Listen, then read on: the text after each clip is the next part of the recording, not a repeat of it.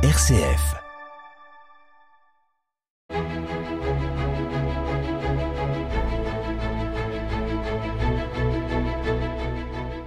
Chers amis, bonjour et bienvenue dans Episcorama avec Monseigneur François Touvet, évêque de Chalon. Monseigneur, bonjour. Bonjour Florent et bonjour à tous nos auditeurs fidèles. Alors Monseigneur, cette semaine, vous avez participé à un événement quelque peu particulier. Il s'agit d'une semaine missionnaire dans l'espace missionnaire du Pertois, dans la paroisse de Sainte-Marie de la Côte de Vergeois. Euh, J'aimerais vous poser une question que peut-être certains de nos auditeurs euh, se posent. La vie chrétienne, c'est la prière, la fidélité, les sacrements, le devoir d'État. Pourquoi faut-il en plus sortir, annoncer l'évangile? C'est vraiment quelque chose d'obligatoire, ça?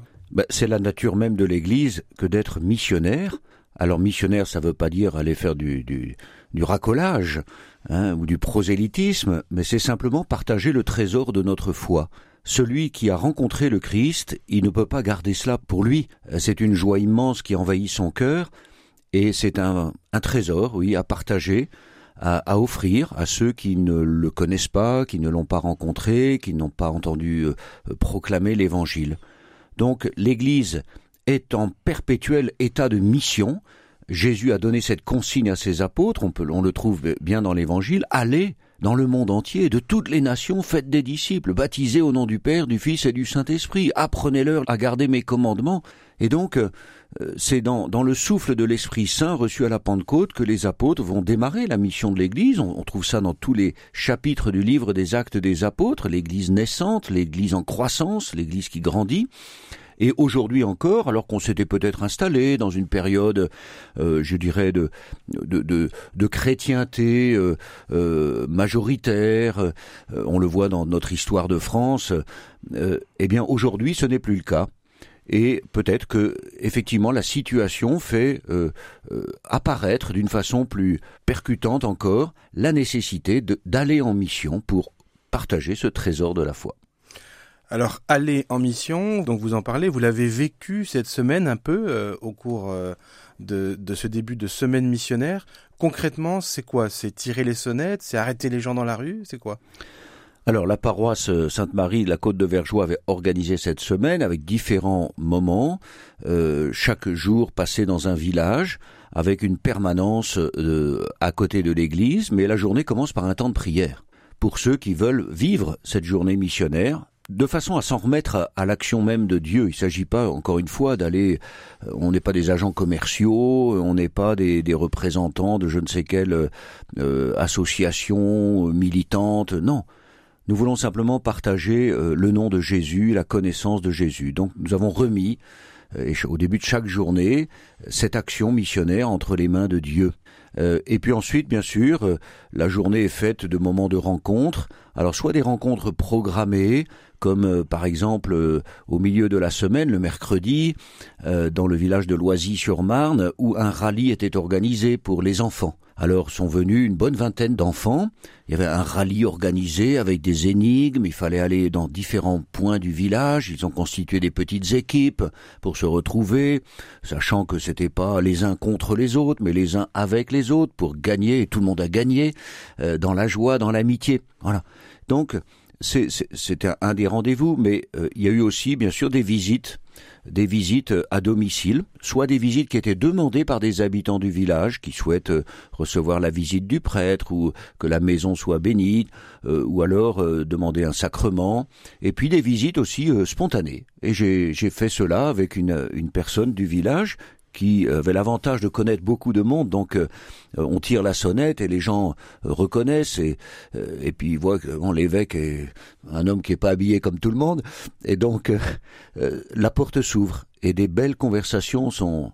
Moi j'ai été témoin de, de, ces rencontres et de mesurer combien des personnes qui ne participent pas à la vie de l'Église sont extrêmement bienveillantes avec le message de l'Évangile et euh, sont, sont, désireuses certainement de, de, de vivre cette, cette, fraternité, cette amitié, cette proximité dans le voisinage d'un village. Donc différents temps, il y aura une veillée de louange aussi vendredi soir à laquelle je participerai pour, pour chanter Dieu tout simplement. Alors les baptisés qui participent à cette semaine, c'est quoi? C'est des baptisés d'élite, faut une super formation j'imagine? Non, euh, ce sont alors il y a des personnes qui, euh, depuis quelques mois, se regroupent, euh, se rassemblent en tout cas une fois par mois dans le village pour, euh, dans une petite fraternité missionnaire de proximité, comme j'y encourage tous les fidèles du diocèse. Hein, de, ça figure dans le projet missionnaire, prophète de l'espérance, pour se soutenir, pour vivre en chrétien ensemble entre voisins. Et donc, c'est au, cœur de cette petite fraternité que le projet a, a émergé et qu'il il a été ainsi, ainsi, développé, mis en œuvre. Et puis elles avaient, ces personnes avaient fait signe à, d'autres personnes qui venaient là pour la première fois, euh, qui ont rencontré l'évêque, on a vécu le temps de prière et qui sont partis en binôme, en trinôme comme ça dans le village à la rencontre des gens qui passent ou, ou, qu'on l'on voit dans, dans leur jardin pour dire bonjour, pour dire. Et donc pas de formation spécifique, simplement une petite préparation quand même avec l'équipe paroissiale et les prêtres de, de l'espace missionnaire. Quels fruits espérez-vous de ce type euh, d'initiative? Oh, les fruits, ils appartiennent à, Dieu. Nous ne sommes pas là pour, euh, pour faire la moisson, nous sommes là pour semer. Hein, c'est vraiment la, dynamique euh, de l'Évangile. Nous sommes là pour semer, et, c'est le Seigneur qui récoltera. Mais je le, je le crois, c'est une façon de rendre l'Église visible avec un autre visage que celui d'une Église peut-être trop, peut-être un peu austère ou pour, en tout cas pour les plus anciens que nous rencontrons, c'est quelquefois l'image qu'ils gardent. Et donc euh, une église vraiment ouverte, une église en dialogue, une église qui euh, partage la joie euh, dans un monde où il y a bien des inquiétudes et des motifs d'angoisse et de tension, de violence. L'église qui porte un message de paix, qui porte un message de fraternité, un message d'espérance. C'est ça que je vois, et cela peut se transmettre si on est là, tout simplement, euh, dans l'amitié et dans la joie pour accueillir les uns et aller à leur rencontre. Alors si on se déplace un peu dans le temps, à l'autre bout de la chaîne de transmission de la foi, il y a des personnes qui ont fait des rencontres peut-être, ou qui ont lu des livres, ou qui ont assisté à des célébrations, et qui ont décidé de, faire le pas, de demander la confirmation, qui seront confirmés à la Pentecôte. Euh, déjà, est-ce qu'il y en a beaucoup cette année et qu'est-ce que ça représente pour vous, ce moment si particulier? Alors c'est un moment très joyeux que je me prépare à vivre en ce dimanche de Pentecôte, euh, comme chaque année, avec la confirmation des adultes. Euh, cette année, ils sont deux fois plus nombreux que les années précédentes. et j'accueille ça comme un, grand motif de, joie, d'action de grâce et, et d'encouragement aussi pour tous ceux qui apparaissent, qui sont cités dans les lettres des confirmants que j'ai reçus.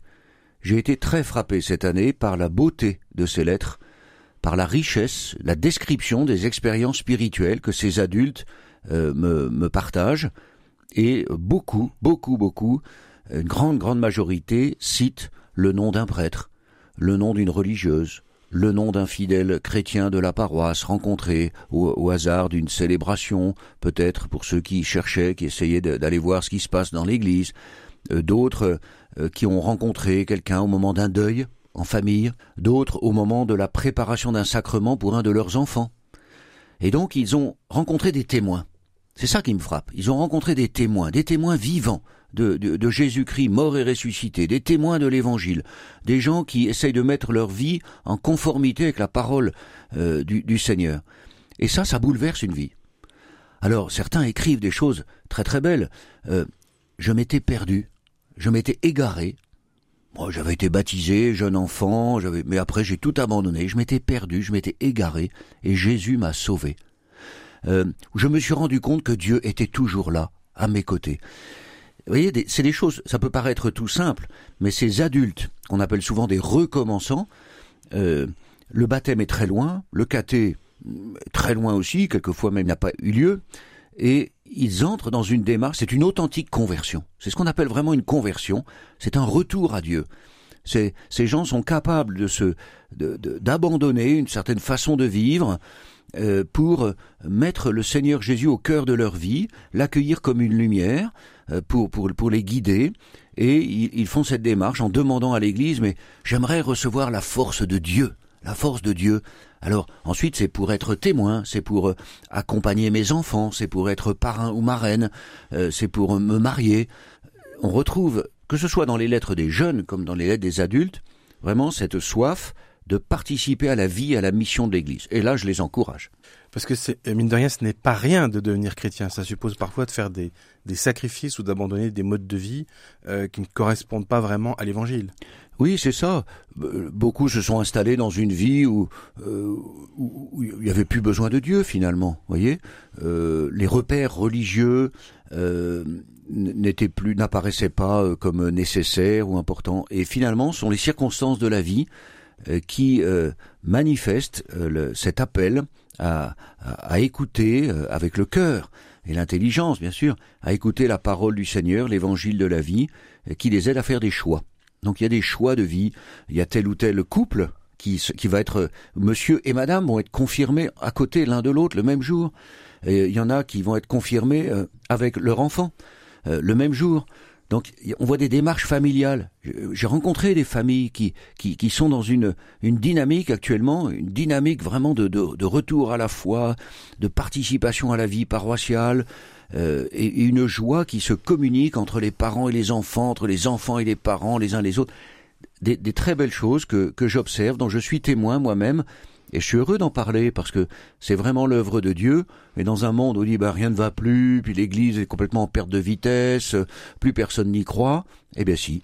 Et le renouveau arrive par cette génération des, jeunes adultes, ceux qui ont 30 ans, 40 ans, 50 ans. Ce sont de très très belles démarches et ce seront des piliers dans, dans la vie de l'Église pour les années à venir. Pour terminer, dans les 30 secondes qui nous restent, que diriez-vous à celui ou celle qui nous écoute? Qui aurait envie de faire cette démarche, mais qui se sent peut-être indigne ou qui n'a pas forcément le courage ou qui ne sait pas comment faire Alors personne n'est indigne. Il n'y a pas d'âge. Mon record c'est 94 ans pour une personne que j'ai confirmée. Euh, il n'y a pas d'âge. Personne n'est indigne.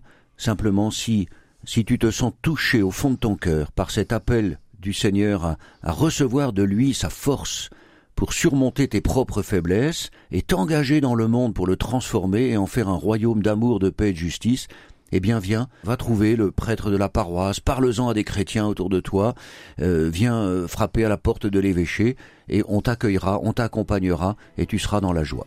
Monseigneur Touvel, je vous remercie. Merci.